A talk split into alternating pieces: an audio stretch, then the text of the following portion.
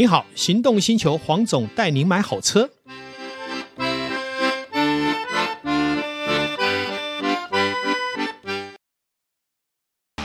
纯正欧洲制造，Skoda Comic，新年式搭载全速域 ACC 与车道智中，搭配全彩数位仪表，全部拥有就是这么简单。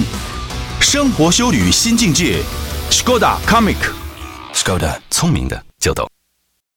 黄总带你买好车，今天再度来到线上，很高兴这一次又邀请我的好朋友，也是我觉得非常的敬佩他对投资的一个精准的眼光，还有因为投资，而且是用慢投资的方式，让他目前也开始走进了所谓的乐活人生。也就是虽然有投资，但是投资不会成为他的负担，而是一种享受。那就是最棒最棒的赛巴，我们欢迎赛巴。谢谢黄董，谢谢导叔，是。谢谢观众，很高兴来到这边跟可以跟大家聊。非常高兴的一点就是，从去年的六月第一次邀请塞巴上节目，嗯，好，后来大概在年底的时候，呃，我们又再一次的来谈有关于投资的展望，嗯，当时的印证。看到的一个路线是正确的，然后我们现在又经过了大概有九个月的时间，哈，我们又再一次回到线上来印证，从去年六月到年底到现在，我们给的投资建议，还有对这个所谓的投资的逻辑有没有需要检讨的地方？如果错了要反省，不能硬凹。对，如果是正确的，我们是把这个心法呢做更深入的酝酿。嗯，为什么？因为这些酝酿会让我们后面的财富自由更加的彰显，更加的落实。还有一点最重要的是，赚钱是要过好日子，赚钱不是看数字。对，哦，这一就赛巴认不认同？当然是这样，就是投资到最后，你一定要最后能够身心健康嘛。对，那你如果赚了很多钱，其实最后你的身心不健康，人际关系很糟。那其实也不是一个很好的事情。是的，它只是人生构面中的其中一其中一部分，它很重要，但是它不是全部。对，好，其实有这样的心法，都是要经过长时间的历练啊、嗯。我相信我们刚开始在社会竞逐的时候，第一个就是掠夺嘛。赚取更多的报酬，对，而且看到很多那种所谓低报酬都会不屑一顾，嗯，觉得这八趴、十趴、二十趴，这搞什么？我希望两百趴，谁也都希望，但是最后证实的是，通常都是烟花一阵哈。我以前也是这样，对我也是啊，对，以前就是说我的投，如果说回顾我的投资哦，就是从呃一开始两千多年，两千年，嗯，两千年进场，然后做很多波段操操作啊，技术分析，然后到后来慢慢就是有开始。布局一些零零五零，那一直到现在就是有十几年，快二十年的时间。整体来说，我现在的零零五零已经变成我主要的部位，嗯，所以我大概就是已经做了一个很大的人生转换，投资部位也转换，就是从大部分都是个股投资，是一直到现在，大概去年是我人生终于进入了超过一半的资产全部压在零零五零上。好。赛巴提到零零五零，我想也补充一下哈，因为有一些新的这个听众呢不了解，其实零零五零就是台湾五十大，就是台湾市值最大的前五十。那么我们为什么会去考虑这个标的？第一个，在一个呃平台的论述，你去讲个股是风险很大的，而且是不道德的。嗯，因为你懂，别人未必懂。嗯，而且个股它本身不管是分析，还有包括它的市场变动，都太过于剧烈。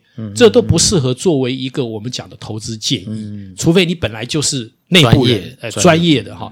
那么零零五零呢，基本上就是我常常讲一个开玩笑，就是跟着台湾的发展舞蹈，嗯嗯，前进，嗯嗯，而且是亦步亦趋，嗯嗯，你不用想要一定要打败他，对，或是偶尔超越他，很高兴，但是也不要太期待可以超越他一倍、两倍。那代表什么意思？我们来看看。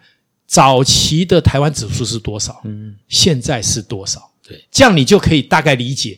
如果你跟着台湾指数起舞，你很长的一段时间下来，你已经是财富自由。嗯，其实从市值的观点也是，是就是说指数因为它会有成分变化的关系。嗯，你如果从台湾股票的总市值，嗯，其实长期而言，随着 GDP 也是。是。总成长。对，那零零五零它其实它的特性是说，它筛选了台湾所有股票的前五十大绩优生，所以它本身都有产业的护城河。嗯、再来呢，它的五十档它不是固定这五十档，嗯、其实我们现在买了之后，它预它等于是跟我签了一个合约，是。我十年后要卖，它是拿十年后的赢家给还给我。是的，所以其实它它已经用机械式的操作，嗯，去规避了一些人性选股上的弱点。是，是。最近我其实，在市场上也慢慢的听到，好，就我们去年开始建议这样的一个投资组合以后，嗯，好，不管是像正大商学院的这个副院长，嗯，他最近也说了一句话：二零零三年他就是第一批买零零五零的，而且这。二十年来从来没卖过，对，他的资产也很不得了了哈。你想，当时好像就三十六块进场的，对啊，对不对？现在是多少？一百一百二十二十五，对。然后再经过什么？每年的配息，对，一年大概都有两点多趴到三点多趴之间嘛，对不对？那你想想看，这个复利成长是不得了的事情啊。对啊，而且他自己的车就用零零五零玛莎拉蒂，对对。为什么？因为他觉得零零五零带给他还有带给他教育上的意义，对。好，所以。你看看一个这么精准的商业专家哦，他是商学院副教授，呃，副院长，他都去选取这么简单的逻辑，代表什么？他看清楚，就连他是专家，如果用掠夺的方式去做个股操作，搞不好他也会失败。对，就是投资有风险嘛，有赚有赔。是。那像指数型，其实它不。零零五零其实没有那么神奇啦，嗯，它其实在国外有很多学术有研究，就是你复制指数，嗯，就是复制指数这种策略，长期以来二十年、三十年、五十年都能够达到，就是说打败大多数主动选股经理人的绩效。是，那那些所谓主动选股的经理人，其实个个都是高手，是每个都是在美国都是什么常春藤、常春藤名校出来的。嗯、那台湾的话，也都是很金融业，你要正大、台大出来的，你才能够去做经理人。这些人都。顶尖聪明，他们是竞争的，他们就像是赛车上的赛车手。嗯，那你呢？零零五零就是说，哎，我把有一点包牌的概念，就是说，我去买了你们全部的总平均，嗯，那我就变成说我可以在场在在场外。就是说，享受你们的竞争，看你们的竞争。嗯、那我得到你们最后的成果，那我不需要自己下场去开 F one 嘛？是，对，我平常开 Toyota，我为什么要突然去赛车竞技？那没错，危险很高。没错，这个换一句成语叫做“隔岸观虎斗”。虎呢，呃，疲倦了，我们再趁机踹他一脚，我们才有赢面，对不对？好，这是开玩笑。在下下场压住，对对对，好。讲到零零五零呢，现在其实大家有在讲一个话题。自从 AI 整个爆发以后呢，有一个很有名的高股息的基金 ETF，叫做零零五六。对。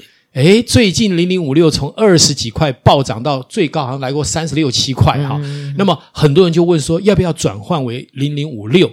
我自己本身有百分之十的零零五六，但是其实我在大概三十五块多的时候我就卖掉，因为我发现不对了。这样的一个以高股息为报酬的，怎么忽然？是不是选了很多 AI 股让它爆冲？那万一这些 AI 股回档的时候，那它的绩效就会变不好。呃，所以我就趁机在高档把它卖掉。对，投资两面刃嘛。是，其实你看，像以前就是说，在美国有一些像 ARK 基金的那个女女股神伍德，她其实她最近这几年就。操作非常非常的不顺，是，比如说特斯拉它就高点不是低点就卖掉，然后那个 NVIDIA 也是低点都卖掉，它看不好，但是人家反而涨很多，是，也就是说这些很有名的经理人或桥水基金，桥水基金之前也是，但是最后都会晚爆，嗯、为什么？因为我们是人，不是神，是。我们没办法打打败集体的智慧，是，那指数。其实它就是一个综合的结果，它就是所谓集体的智慧，对，它是所有交易人交易到最后的成果，对。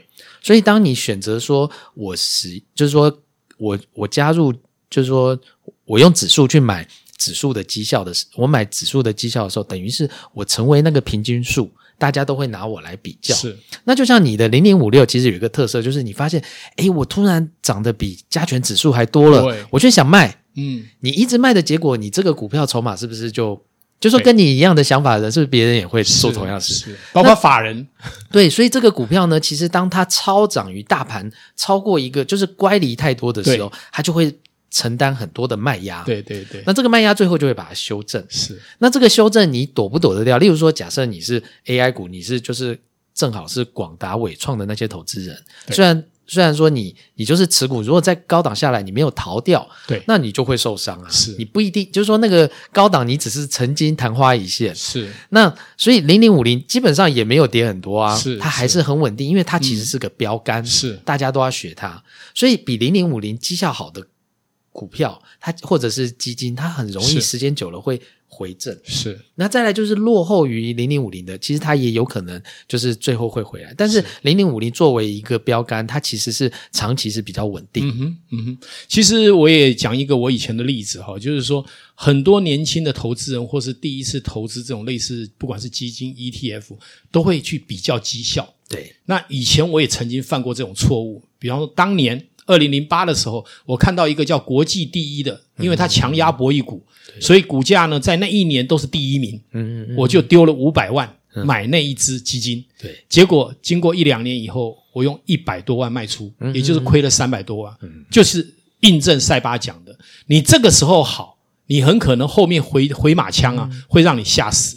所以我这几年在投资上，我就非常的注意这一点。嗯嗯。好，如果说运气很好，因为我买的是高股息嘛，对运气很好，它涨我们接受，嗯、但是我们可以处理啊，嗯、我们不用永远抱着不走。那但是零零五零就为我们的基本持股，嗯、原则上像以我现在大概有五十张，嗯、我会固定拿十五到二十张做短线波动。嗯、比方说，当这个所谓的日 K 值好低于这个二十以下的时候，嗯、我再买进一些。对。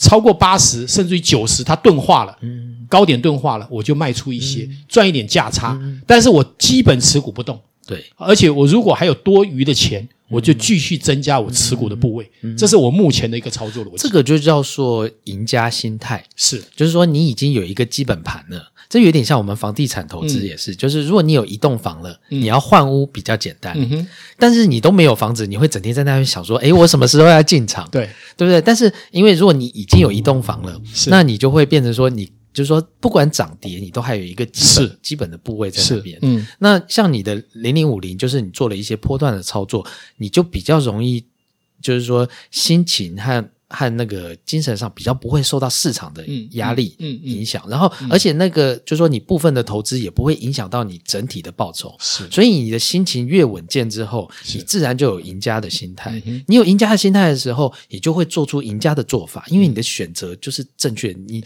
你的观念是良善的，是赢的，所以你就会做出跟赢家很多一样的行为。长期来说，你的报酬就不会太差，不会走错路。是。最重要的一点就是。它真的是一个可以让你什么，就是丢了以后你暂时不管。像我这次去搭邮轮五天，我完全都不要去思索。我还记得哈，当年在两千年的时候，我玩股票玩最凶的时候，刚好我应邀去德国试车。那十天简直是不是人过的日子，因为刚好正在杀戮的时候，每天股市都在跌停板。对，我都是凌晨必须起来看股市开盘，看完就是用失望的眼光 跟心情再继续睡，睡不到一个小时就睡不着了。对，你看看，如果你赚钱是带给你痛苦，那你这个赚钱的目的完全是跟我们的目标是背道而驰。这是我跟塞巴一直要鼓励大家。真的要放弃那种完全错误的投资观。对，我们都是这样走过来，是被套牢的时候，其实那个心情是 太痛苦了。因为第一个，你不能影响市场。是，如果说像你是做生意，你还可以挣扎，就是说你可以促销啊，你可以做很多事情。但是投资部位，市场市场来决定你，你是一个被动的状态。是，所以你你其实，在当时会非常的无助，就是赔了就是赔了。你要很习惯，就是其实最简单的方法就是赶快卖掉，眼不见为净。要不然你在整天在那个在在那个手机上或在库存上，你心情就是会被影响。就像我们现在回过头来看一件事，如果你手上有一些部位真的是让你一直都处在焦虑当中，就像刚刚塞巴讲的，不如卖掉，直接转零零五零。而且零零五零，不管你什么时候买，你一定有机会解套，只是时间的问题。最好还是分分批进场，分批进场。对，也许是这个一年，也许两年，但是你可以长期来看，就算之前在一百五六十块买进零零五零，未来一定也会解套。只是解套时间就不一定了 哦，不能猜测。但是我的意思就是说，你如果买错个股，它可能永远不会回头了。对，因为它也许就整个就挂掉了哦。你看，现在我们看到大陆的很多的像恒大这些，不就是挂掉了吗？所以为什么一定还是要呃呼吁所有的呃这个我们认识的好朋友有收听我们这个频道的，我们一定要买一个安心的东西。那这些东西呢，可以伴随着我们的成长。然后又不会焦虑，我觉得这就是一个非常好的投资。嗯、另外，我想再请教赛巴，嗯，呃，我们刚刚讲的是就是呃单笔的投资，或是这个所谓的呃分期买进哈。那么我们之前有听过我们的这个操作逻辑，就是说呃五线谱的操作手法。对，那当然，另外还有一种是日 K 低于多少买进，日 K 高于多少买进，嗯、是不是？赛巴也帮我们分析这两种做法有各有什么样的千秋？这个。应该是说它会有各自适用的时期，是。但是我们从当下来讲，嗯、我并不知道说接下来三个月、六个月、嗯、哪一个方法会报酬最好。是，所以你的心态不能够是一开始就主观性很强，很预期说哪个方法会比较好。是。那不管是日 K、日 K、日 K D，、嗯、或者是所谓的就五线谱，它其实都是要避免人性的错误。是、嗯，就是说我们只要是人性。就是说，人主观去做决策，追高杀低，有时 对第一个是情绪的问题，再来就是有可能市场就是不 favor 你，就是市场跟你就是反正你运气就是很差，嗯，嗯。做多也也被套，做空也被嘎，真的。真的是很惨。然后连续两三次停损，你的部位一定是少了一大半，对对对对，这是这是我们以我自己以前也是这样，就是我曾经玩过短线。当冲啊，什么都玩过。嗯、其实回顾当时就是这种情况，嗯、赚的时候赚很多，赔的时候也赔很大。人生就在那个坐过山车，就是就是云霄飞车，就是这样起起伏伏，很刺激，没有错。可是对你的生活不见得带来稳，就是说对你生活不带来，不见得带来健康。嗯、那这两种方法最重要就是说，它要避免你的情绪，嗯哼，情绪障碍。所以我觉得就是 K D 值，其实有时候因为它还它是统计图嘛，两条线，有时候分析上比较难一点，嗯。因为有的人会讲说要不要钝化啊，嗯、怎么样？就是说它的技巧、统计的分析技巧比较多。嗯、那五线谱就相对来说比较简单，简单因为它就是买卖卖。嗯、所以我觉得这两种方法其实都是一个波段，就是说你做一个波段交易上一个还不错的参考点。嗯、我没有认为哪一个是最好或最坏。重点是，其实你没办法，困难的是通常人没办法执行。对，就是。跌下来了，你不舍你不敢买，对，买太少，对，要不然就涨上去的时候你又不会卖。其实就是重点是你要用那家那个工具好好用它，没错，去体会说它它怎么样正确的使用。对，其实呃，不管是用哪一种卖法了哈，或是买法，我觉得还是呃得到一个心得，就是说。你还是要拥有固定的部位，你就比较好操作。也就是我刚刚讲的，就是你把一半以上的持股还是保留，对，你跟市场去接轨，你了解市场的温度，啊，不要说全部卖掉。那另外呢，你可能三分之一到一半，你可以做运作。对，那通过这样的运作，经过一两年以后，其实你就有心得了。对，你这样到底是做白工，还是真的多赚了一点价差？那这个时候你就可以体会，到底要不要像有些人说，我从头买进来就不卖了。嗯，那或是说，你可以拿部分来做波段操作。嗯，我觉得这个跟每个人的情况是不一样的，对，也没有标准答案，对啊。但是经过，我想今天我们这样跟塞巴的一个互动，嗯啊，聊以前跟聊未来，我觉得让大家对未来的投资展望，应该还是会有一个比较清晰明确的一个方向。嗯，那赛巴是不是在结束的时候，也再一次的跟大家说明，在这一个部分的投资，你有没有什么特别在交代的？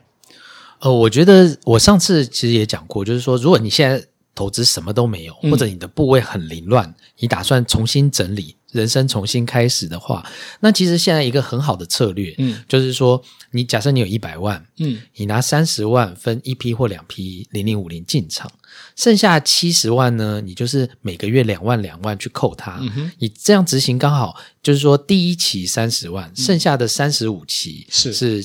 每两每两万两万进场，是刚好是一个三年的循环。嗯，那我之前有介绍过，就是薛教授他们有做过很多台湾的统计，就说定期定额这个策略呢，在台湾你平均三到三点五年，你就算是最高点进场也会解套。嗯哼，就说平均而言，就说拉长来说，你你是会获利的。嗯，那你投资重点就是要获利，就像你存定存，你如果最后拿回来钱是赔的，你还你就不要存了嘛。没错，投资也是这样，你一开始一定要先赚钱呐。是，你如果投资个两年三年，最后是赔的，你你的开始就不对了。是，那你先体验一下，就是说跟市场坚持，然后长期长期投资是怎么做，嗯、你的心情怎么调试，会得到正向结果之后，你之后会相信它，你就可以再、嗯、再再延伸往外的扩充。嗯嗯，其实我觉得赛巴这个呃说法是非常正确的哈。我最后要说一句话：投资比气长，不比气盛。拉的时间越长，你的获利越大。对，如果我早知道，我在两千年把所有的部位，不管是买零零五零，嗯，或是买台积电，嗯，我相信我们今天你就开玛莎拉蒂，哎，结果都不一样。呃，玛莎拉蒂我未必会开，但是我自己的钱是马克马克，这才是最重要的哈。好，那我想节目今天就进行到这里，我已经跟赛巴约了，我们还要再录一集。有关于中国经济的展望跟世界，呃，受到中国经济展望它产生的变动以后，它会产生什么样的结果？我们期待下一集再见，谢谢大家，拜拜。拜拜。